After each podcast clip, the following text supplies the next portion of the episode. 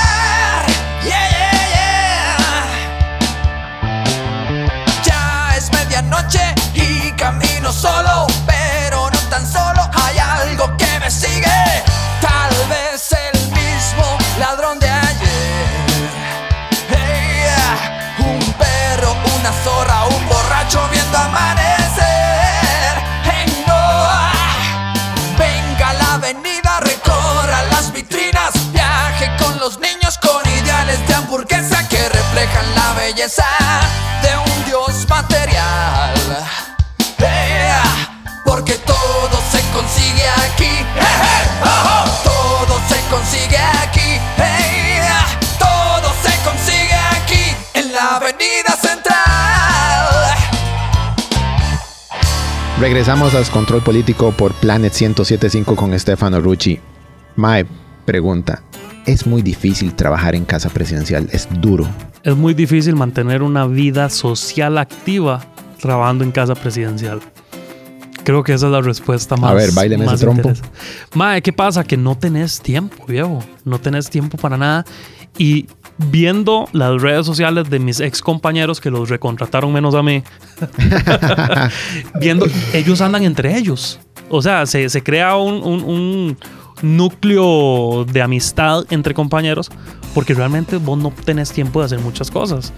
¿Qué quiere decir, mae? Que todo es tan cambiante que puede haber desde una manifestación hasta un cambio de ley o un proyecto nuevo o etcétera, que vos tenés que estar movi- movilizándote mucho. En el brete que era mío, era desplazarme por todo el país y fuera del país permanentemente.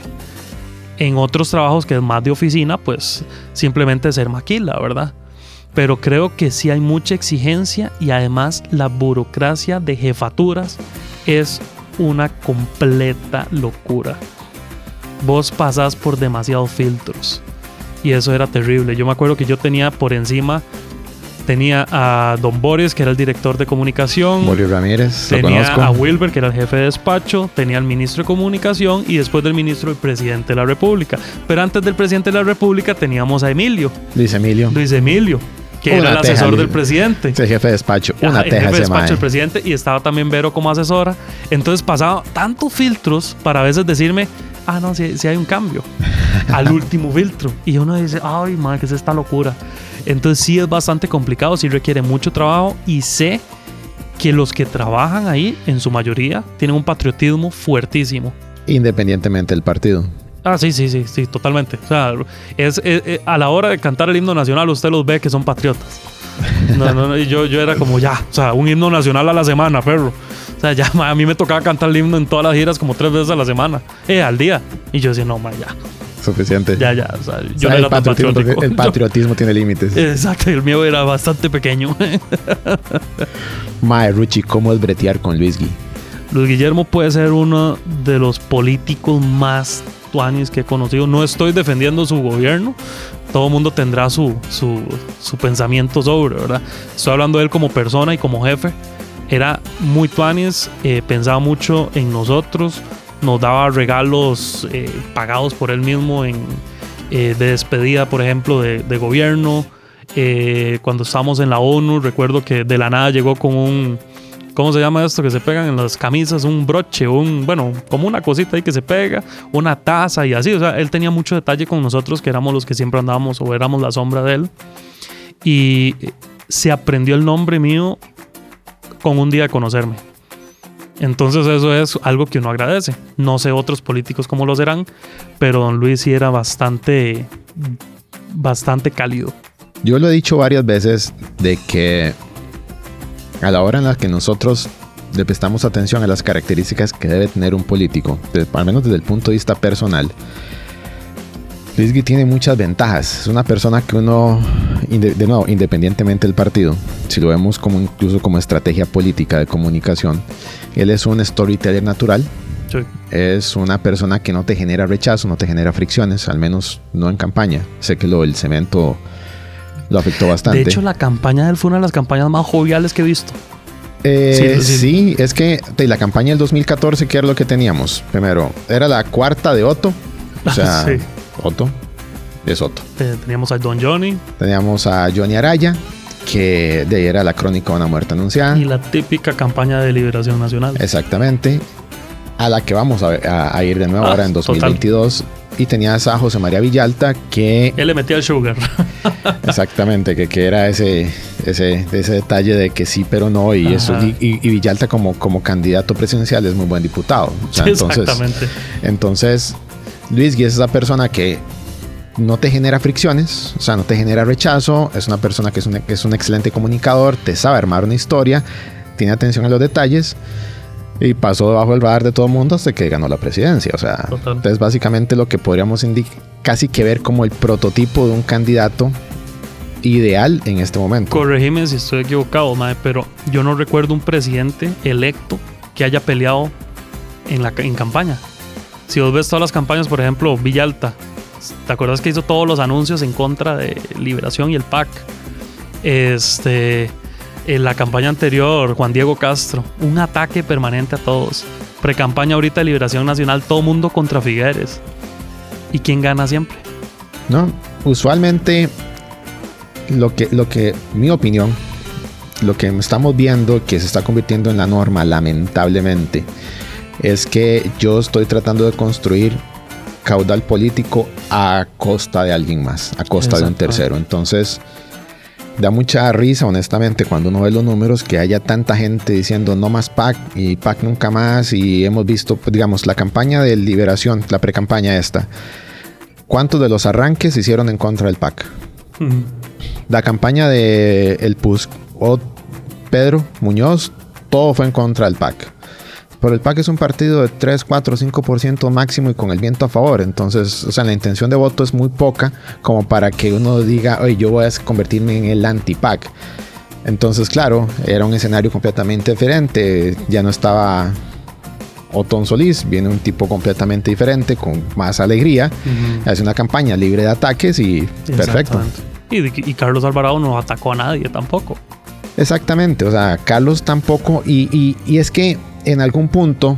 o sea, los- Carlos ganó por otras circunstancias, pero Exacto. él fue el ecuánime. Exacto, o sea, Carlos no deja de ser, e incluso el mismo Fabricio, producto de una circunstancia. Sin embargo, la circunstancia que disparó a, a Fabricio no es la misma que dispara a Carlos. Total. O sea, Carlos no tenía campaña, es un hecho, lo venía, venía afectado por un montón de situaciones del gobierno de Luis Guillermo, pero que diga que Carlos es el, es el némesis de Fabricio, eso sucedió hasta la segunda ronda, o an- antitos, o sea, el movimiento de Sí, Carlos... fue se- como un día antes de las elecciones, de la primera ronda. Exacto, el movimiento de Carlos se empieza a detectar tres o cuatro días antes del de. Fabricio, entonces no, no son los Sí, mismos sí, sí. detonantes.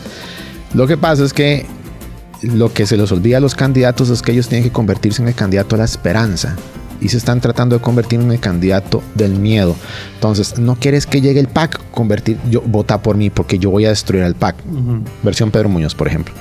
Entonces, ahí es donde vos empezás a perder, porque cuando vos sentís violencia, percibís violencia, y automáticamente estableces un punto de rechazo.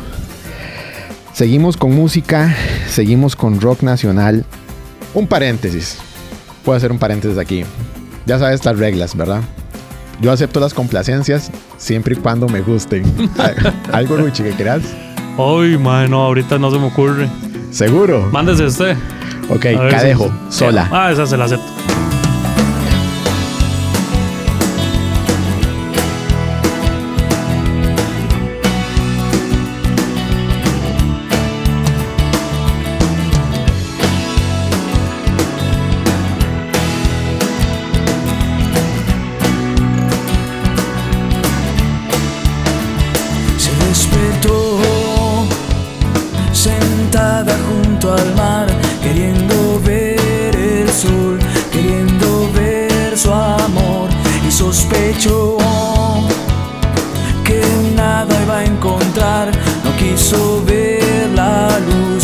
yo que todo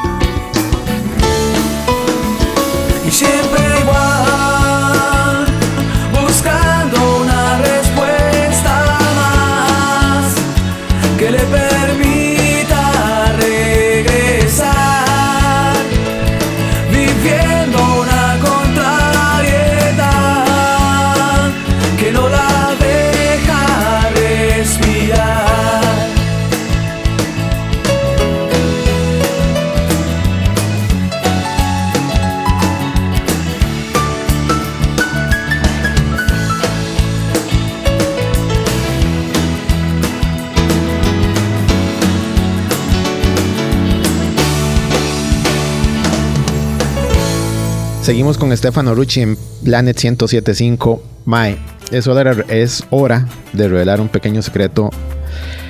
Hace cuánto, par de años más o menos. Par de años, sí. Sí, este, coincidimos Ruchi y yo en una agencia de publicidad y una tarde de pupusas que eran prácticamente todas las tardes, por eso ganamos cuánto, 5 o 6 kilos. Puede ser, sí, más la ansiedad de trabajar ahí.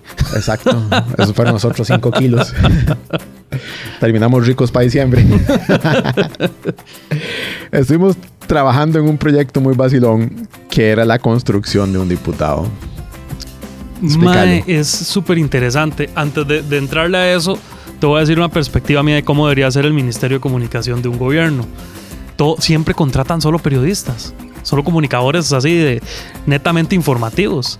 Y siempre he pensado que un presidente debe llevar un equipo como una agencia de publicidad. Tener publicistas, mercadólogos que entiendan qué, cuál es el comportamiento del público. Porque la imagen del presidente hay que venderla. No simplemente hay que Sí, informar pero- lo que está haciendo. Pero, Ruchi, si le prestas atención a lo que dijiste al principio, vos acabas de revelar por qué eso no sucede. ¿Qué fue lo que pre- te preguntaron en la entrevista? De qué es lo que pensaba del PAC. Exacto. Entonces lo que buscan son porristas. No Totalmente, exacto. no Pero te estoy diciendo, en un mundo ideal, lo que yo pienso como debería ser. Es exactamente lo mismo que De- tiene que ser una agencia de publicidad. tiene y que se basan. Vea, no nos vayamos lejos de Centroamérica, ¿verdad? El Salvador. No Ese estamos diciendo que sea un gran gobernador. No lo va a hacer. No lo es y no lo va a hacer. Pero es un gran comunicador. Y tiene un equipo que le vende la imagen increíble. Es simple hecho andar la gorra para atrás. De tener esa cercanía o esa empatía con, con, la- con el público, ¿verdad? Claro, es un maquillaje detrás de todo lo que está haciendo, pero ¿qué tal si hacemos un buen gobierno?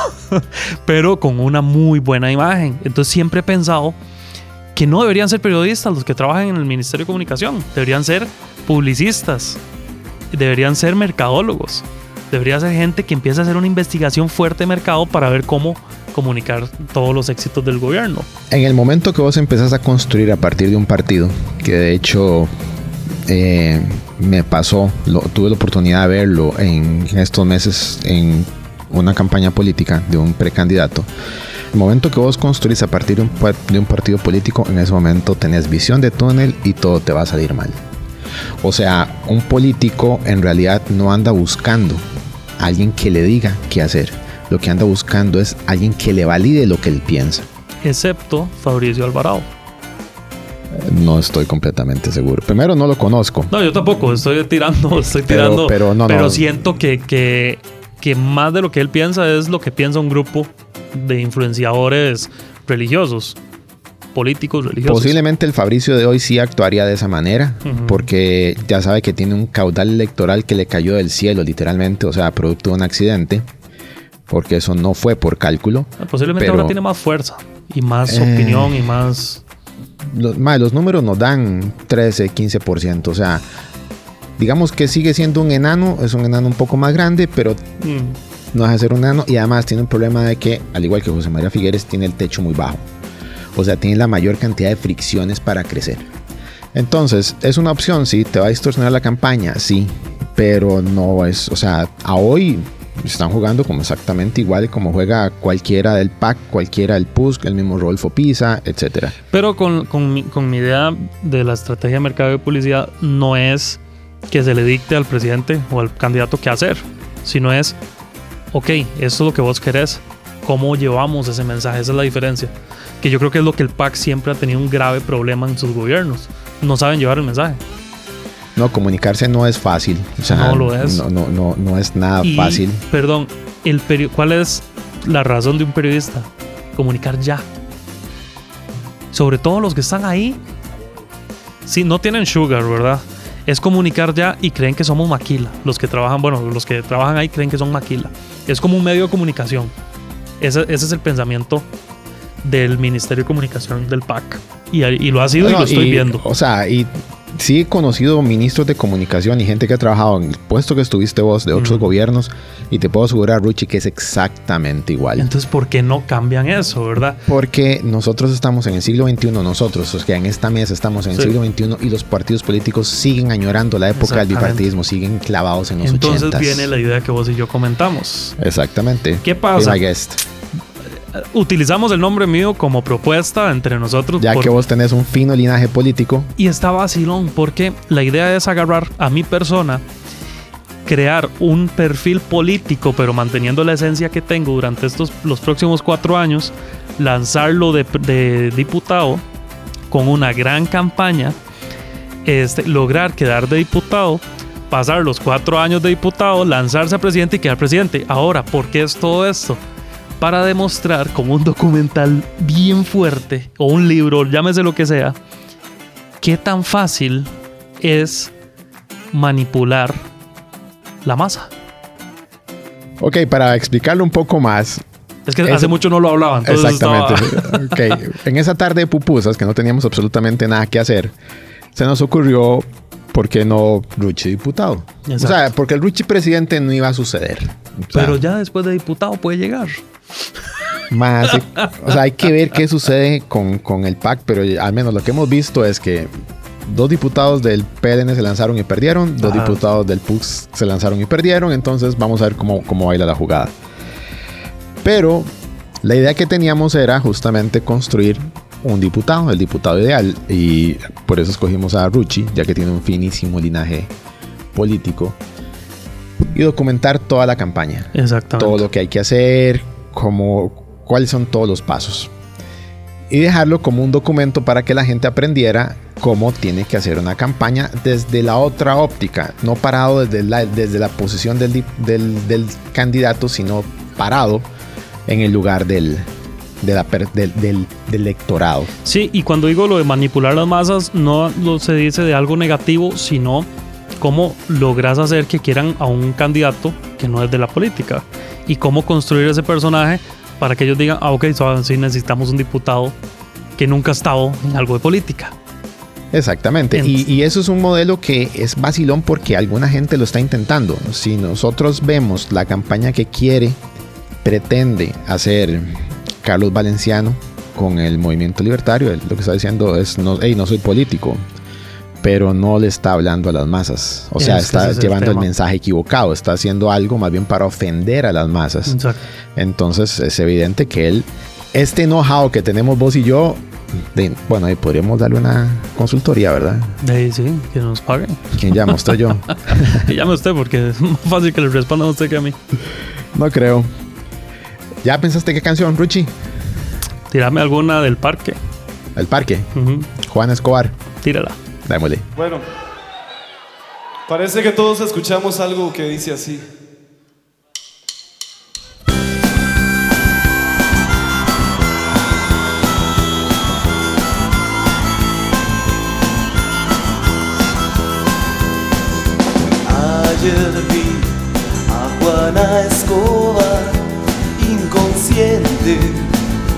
como siempre. Peligroso camino de coincidencias, de fatal secuencia, pues el destino le puso puñal y en su cabeza la foto de un funeral. será piel con la sangre de inocentes. Camino y también voló para siempre. ¿Dónde está la gente? Se abalanzó.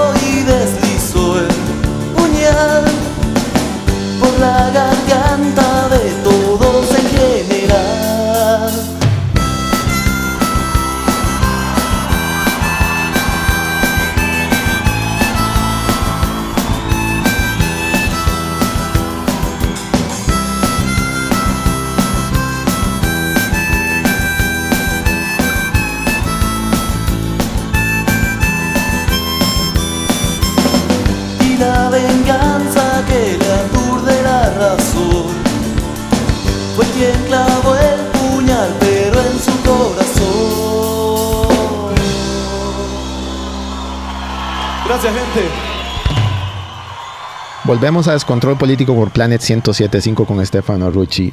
Marucci, pregunta técnica. Ma, aquí entre nos. ¿Cómo ves el gobierno? Este gobierno. Sí. Ay, viejo. Cuando estaba repuntando, madre, viera que, que vacilón cada vez que yo pasaba como por Tibás. Esa pista de tres pisos. Mi pueblo. Su pueblo. San Juan del Murciélago. Eh, madre, yo pasaba por esa pista de tres pisos. Yo, Dubai. Dubai, weón. Y de un pronto a otro yo parpadeé, pasé por, por, digo, ahí por una entradilla y veo todo San José, ahí Romoser y todo.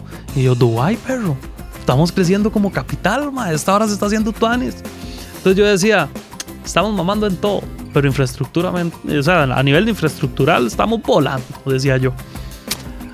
Bueno, eh, de, de puntos suspensivos, ¿verdad? Entonces, después de el único, la única cosa que he visto positiva, creo que el, el manejo de la pandemia sí ha estado bien, a pesar de que to- todos estamos hartos de las restricciones, pero no ha pasado algo todavía peor como en Centroamérica ha sido. Eh, no ha sido un gran gobierno, ha sido un gobierno, esto es mi pensamiento, ¿verdad? Un gobierno terco de no escuchar a los sindicatos en su momento. Tuvimos la huelga más gigantesca que hemos tenido en años, mae. ¿Cuánto estuvo el país paralizado? Un año. Bueno, Eh, un ma, año, un yo, mes. ta- yo tampoco escucharía un sindicato. Yo, Pero Esteban tenés que Mora. escucharlos. Tenés que escucharlos para que no pase eso. Ma, Es más, perdón, te voy a poner el ejemplo de Don Luis nuevamente. a eso iba. Don Luis no permitió y nunca se dio, pero les dio su lugar en la mesa. Y cuando, no incumpli- cuando incumplían lo que Don Luis decía, Don Luis iba antes de, de- digamos, ya se sabía dónde era la, la marcha, antes de que llegaran ya estaba la policía y no pasan. Y no se hacía problema, realmente. Entonces, Don Luis fue muy firme y, y cuando estaba la policía, entonces decía, vengan y volvamos a hablar. Les da su lugar en la mesa. Carlos no ha hecho eso. Carlos pone sus propias reglas. Y no le ha servido. Estuvimos un mes paralizados. Hiciste referencia a la parte de infraestructura y la parte y el manejo de la pandemia. O sea, nosotros lo que hemos mapeado es que son o eran los dos puntos altos del gobierno. O sea, la pandemia, sí, la gente está cansada de las restricciones, pero hey, esto no es justamente para que usted no se mueva, es para salvaguardar vidas. Y ya no es un tema político. Exactamente, ya es un asunto, es una obligación, Sí. que es lo que la gente no entiende. La parte de infraestructura, yo voy a ser muy honesto con esto. O sea, si es un duro golpe, no me sorprende, pero se avanzó en algo. O sea, o sea, a fin de cuentas, Nos avanzó un montón. exacto, o sea, Cosa que don- nos don- vamos a ver Don beneficiados. Luis lo único que lograron fue el puente de la platina, ¿verdad? y eso fue un gran alivio, en serio. ¿ah? Total. Pero Exacto. solo logramos eso. Exacto, o Ahora, sea- ahora tenemos todo circunvalación norte. Exacto, y- entonces ya ahora tenemos a Dubái en Tibás. Exactamente. eh, es un avance, o sea, eso no deja de ser un avance. Y yo veo opinión personal también. Yo estoy encantado con el caso Cochinilla. Y me parece que deberíamos haberle puesto un nombre más cool. Me encantó el meme de, de quién es el maje que está inventando los nombres de los casos. maje? O sea, maje, cementazo, cochinillo. Ese tiene que ser un maje con el pelo parado, vuelto loco viendo que. Nombres, por Dios. o sea, a un episodio de CSI no vamos a llegar. Pero esto es bueno por una razón. El sistema se va saneando poco a poco. Y hay otro montón de situaciones a las que tarde o temprano le van a tener que entrar en beneficio del país. O sea, esto de yo dije, mae, lástima porque el gobierno, pues ahí va poco a poco, ¿cierto? Que empujaba arranca, pero, pero ahí Sí, va. sí, sí, sí, pero, eh, Pero- eso por lo menos era positivo. Exactamente. Ahora, desde el punto de vista electoral, esto no va a ser una pulga del PAC. O sea, esto le va a pegar a medio mundo. O sea, y hasta dónde se extiende cochinilla. ¿Qué pasa si llega hasta las municipalidades? ¿Quién Exacto. controla la mayor cantidad de municipalidades? Y además los en- contratos de, MECO y esos vienen desde otros partidos. ¿verdad? Exactamente. Entonces, este, suave, que el piso está muy parejo. En cuestión Sí. de corrupción está muy parejo. O sea, entonces no canten victoria porque aquí, cierto que el PAC se le ha puesto un poco más arriba, cuesta arriba, Pero pero, viene- tampoco está muerto. Viene un partido emergente con el ex ministro de Hacienda. ¿Vos lo ves a don Rodrigo? Yo no lo veo porque no sé nada de él. O sea, realmente no lo veo y tiene la peor carisma que he visto en un candidato, en un posible Exact- candidato. Exactamente, es que ese es el Pero- punto, Ruchi. Pero no tiene piso, no tiene nada que le majen, ¿verdad? Pero es que, de nuevo, vamos a la descripción que hicimos de Don Luisgui al principio. Cierto, no es un candidato que tiene carisma y no tiene fricciones. O sea, es una Ujú. persona que vos podés y, y- y querés abrazar. A Rodrigo Chávez lo haces. No, pero a la hora de la hora, si vos ves Carlos, que era el- que tiene todavía peor carisma que, que Don Rodrigo, porque no, Carlos es que no, no, o sea, yo creo que él nunca, nunca aprendió a sonreír con, carismáticamente. Este, Daisy llegó Carlos a, a una final, llamémosla así, una final contra, contra Fabricio, que nadie lo esperaba. De uno vota por el más ecuánime. ¿Quién quita que Rodrigo, si lo logra hacer bien, se va a mantener ecuánime? Eh, yo creo que esa es la ciencia de la candidatura presidencial. No hacer loco al principio, mantenerse ecuánime todo el rato y ver que, que al final la caguen los otros. El término que utiliza la gente es que es una carrera de caballos. Y el problema es que una carrera de caballos es que salen todos desbocados, típico Juan Diego Castro, y se queda sin gas, porque es una carrera de cuatro Y meses. así en el van a salir los de ahora. Exactamente. Esto es, para mí, opinión de Esteban Mora, es una. Las candidaturas o las campañas políticas son maratones que se definen al sprint. Entonces vos tenés que saber llegar al final y con fuerza para apretar. Y al final, en este caso, en el 2018, llegaron dos. O sea, llegaron con fuerza. Porque por lo menos fueron consecuentes con lo que pensaban, que fue el error de los otros candidatos. Yo, no sé, o sea, la candidatura de, de- de Rodrigo Chávez, para mí, pasas, no, no va a ser tan relevante. Todavía hay que ver qué pasa con Rodolfo Pisa. Que ya, digamos que tiene casi que todo listo para arrancar. Eh, José María Villalta, que los números no están Va lanzarse. tiene que. Presidenciable no es opinión personal. ¿Por qué? Porque tarde o temprano van a salir los demonios de 2014 otra vez. Pero necesitan diputados. Yo personalmente no quiero a Villalta presidente. Pero Villalta, si está escuchando eso, voy a tirar, eso me puede, me puede salir mal, pero, pero voy a tirarle un consejo. sale mal. no ataque a nadie en campaña. Porque es el diputado más aprobado. Si logras hacer una campaña normal, mm, con ideales de las que tenga y lo que sea, le puede ir muy bien. Ojo, no quiero para nada que quede. Pero siempre he pensado eso. Yo no entiendo por qué Villalta siempre atacaba.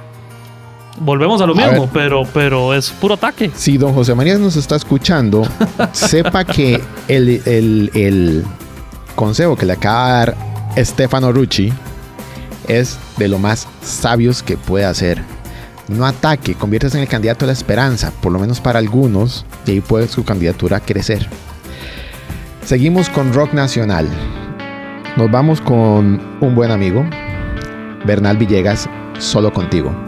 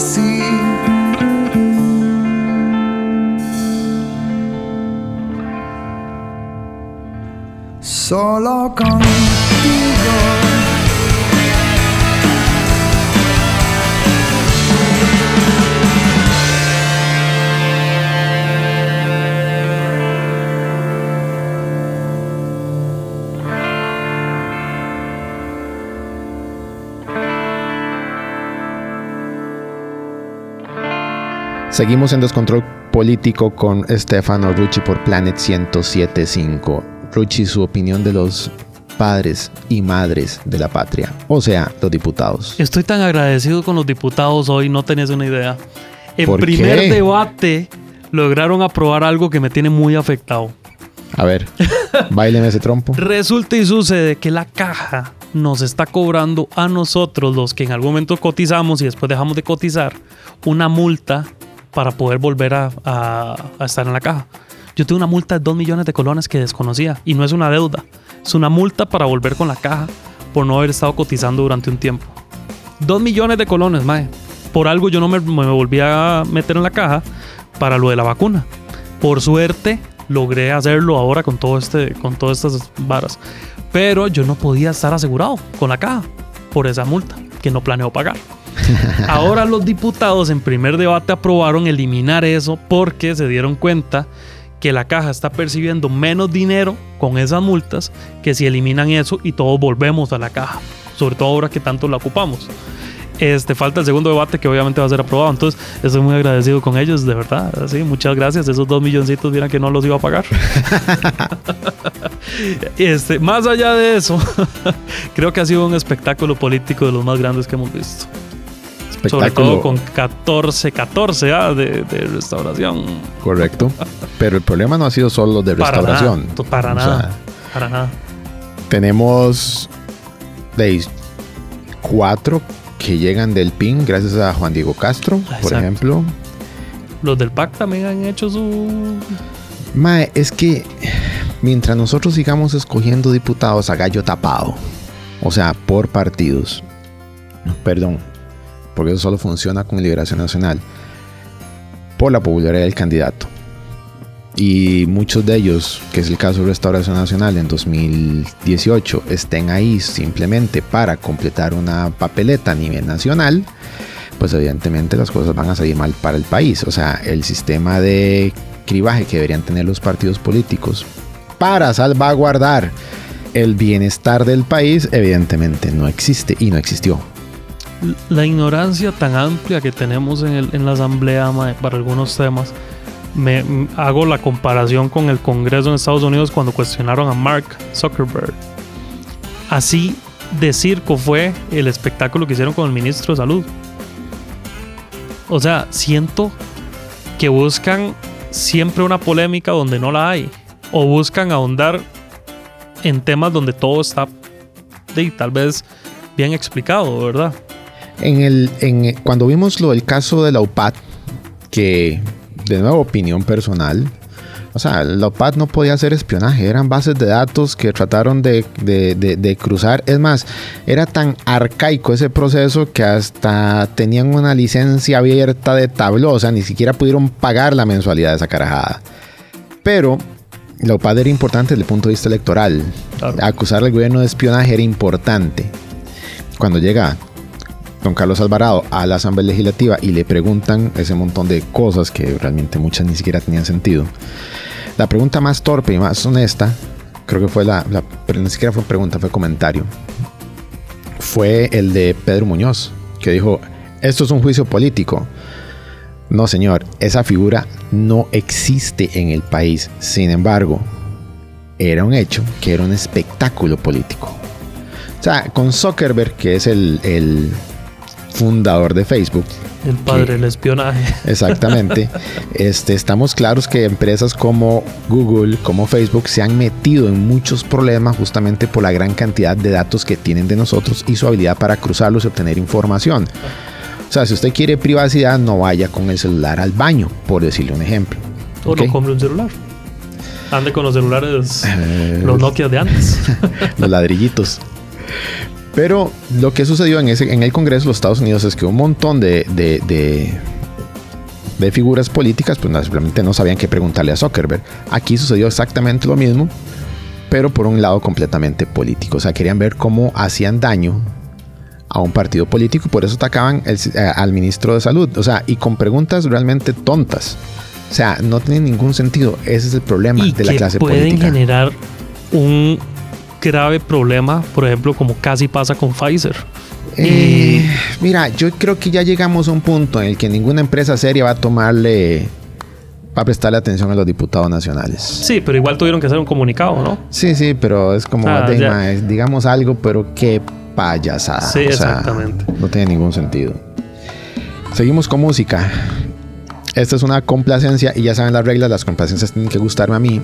José Capmani, Mundos Pequeños.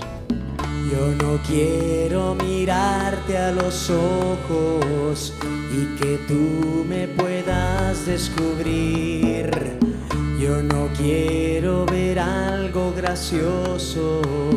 Yo no quiero tener que reír. Yo no quiero tener sentimientos que me puedan poner a llorar. Soy una hoja que lleva el viento, voy a donde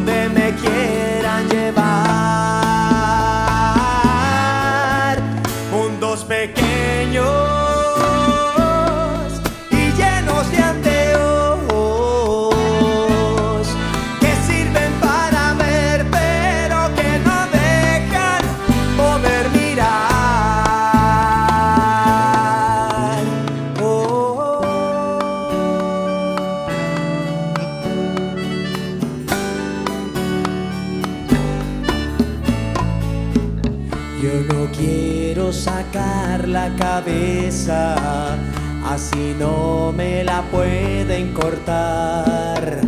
Yo no quiero tapar agujeros, aunque la lluvia quiera entrar.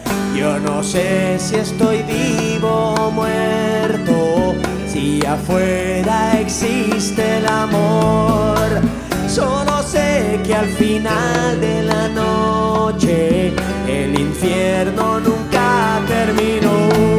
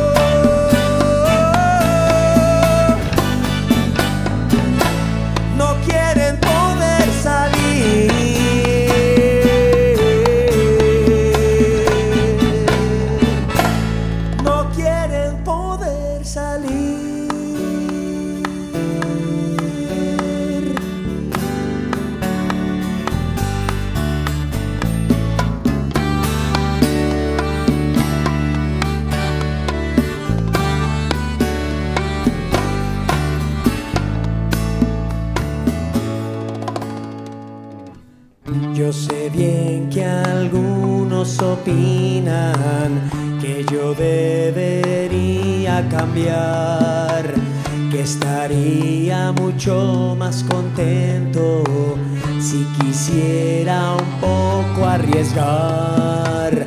Pero yo ya arriesgué demasiado, inclusive jugué al amor pero fui fuertemente quemado cuando quise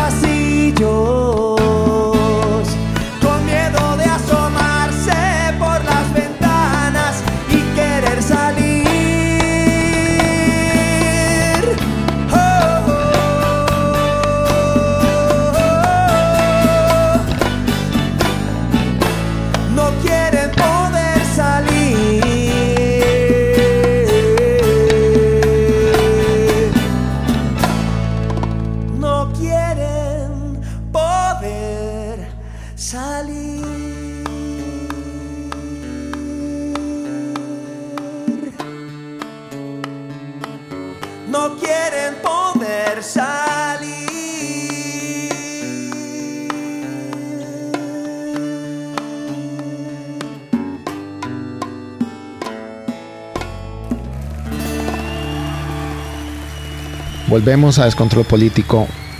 Ruchi, va una reflexión sobre lo que has vivido y qué le dirías a la gente que está escuchando este programa sobre lo que viene, sobre lo que ha pasado, sobre la vida entera. Ay, la vida. Ay, qué, la qué- vida. qué duro, porque no sabemos lo que nos espera. Creo que no nos vayamos, o sea, no podemos irnos de narices con las críticas que vayan a hacer hacia los demás candidatos. Creo que debemos escuchar a cada uno. Yo no tengo ni idea ni siquiera por quién iré a apoyar. No tengo una bandera. Creo que ya lo de las banderas se ha ido perdiendo un poco. Eh, no critiquemos por criticar o no tiremos en redes sociales por tirar solo porque escuchamos o porque sabemos que, ay, que Figueres hizo aquello o que el otro. Ah, primero que se, que se informen un poquito mejor de todo antes de simplemente decidir algo que nos puede marcar la historia los próximos cuatro años y quien quita y nos arruine para el resto de lo que nos queda de vida. Recordemos que estamos en pandemia. Creo que ese debería ser uno de los puntos principales de esta campaña. Ver cómo van a manejar el resto de la pandemia. eh, la crisis financiera. El que nos terminen toda la infraestructura. Porque están... Sí, sí, ya. Está todos los arreglos ahí en la Bernardo. Soto y allá eh, la ruta 1 hacia Guanacaste. O sea, Yo quiero pasar por el tercer piso de Tibás. yo, yo necesito Dubai, necesito Dubai, que sigamos invirtiendo en edificios y yo que soy un poco centro derecha, me encantaría que recibamos un- más inversión, que recibamos que le demos más, porque siempre se cuestiona mucho al, al rico, ¿verdad? Y metamos impuestos al rico y que el rico sufre y que el rico su- pero el rico es el que abre. El rico es el que monta empresas. Entonces es un punto delicado, pero si estamos limitando al rico y vamos a terminar todos pobres. Estoy completamente de acuerdo. o sea, Entonces- esos comentarios sí que son salidos de tono. Porque, Totalmente, O y- sea, y, y es un asunto de envidia. Y este gobierno y esta asamblea lo han hecho, están entucando al rico. Y entonces, ¿qué pasa? Que ya no está habiendo tanta inversión, ya no hay tantas empresas, ya no hay tanta cosa. Y creo que lo necesitamos, sobre todo porque hoy estamos en una transformación a lo digital y hay muchos trabajos que se van a ir perdiendo a lo largo de estos años que ya no se necesitan humanos físicamente para hacerlos. Entonces hay muchas cosas que hay que ir cambiando y hay que escuchar esos avances de parte de los políticos. Le hice la misma pregunta que te voy a hacer ahora a Andrea Mora, que fue la invitada de la semana pasada. Eh, y ella dijo, no. ¿Vos trabajarías en una campaña electoral? Sí, Sí. por ego. Mae, pero ¿por qué tenías que decir eso, Ruchi? O sea, la gente qué va a pensar de vos. No, no, no, no. Me parece que siempre que es un reto súper chu- chuzo poder llevar a alguien a ser presidente. Creo que sería algo. El hecho que yo diga ego es cómo me alimentaría de satisfacción saber que parte de mi trabajo llevó a esta persona a ser presidente de la República. Bueno, si algún día alguien me pregunta, te voy a dar el teléfono, le voy a dar tu teléfono para que te contacte. Muy bien. Gente, fue un placer estar con ustedes el día de hoy. Ruchi, Mae, muchas gracias por aceptar la invitación y por estar aquí. Y por portarse gracias. bien. No, no, no es, no es común que un comediante venga a hablar de política formalmente. Exactamente. Pero creo que el principal éxito es que lo logramos y lo hicimos no como aquel podcast que grabamos, ¿te acuerdas? Ah, pero es que sí. sí, sí, sí. Es una larga historia que tal vez algún día se las contaré. Recuerden sintonizarnos el próximo miércoles a las 9 de la noche por Planet 1075 y lo dejo con una de mis canciones favoritas del mundo mundial, escrita en Costa Rica, pero versionada por Rubén Blades. Dime qué puedo hacer sin ti. Chao.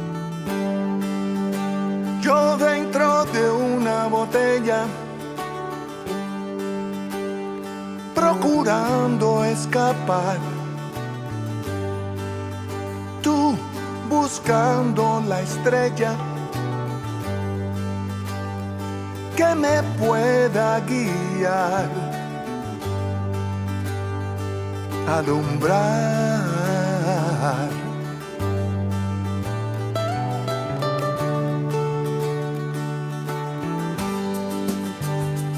Eres luz y yo sombra eres agua y yo sed.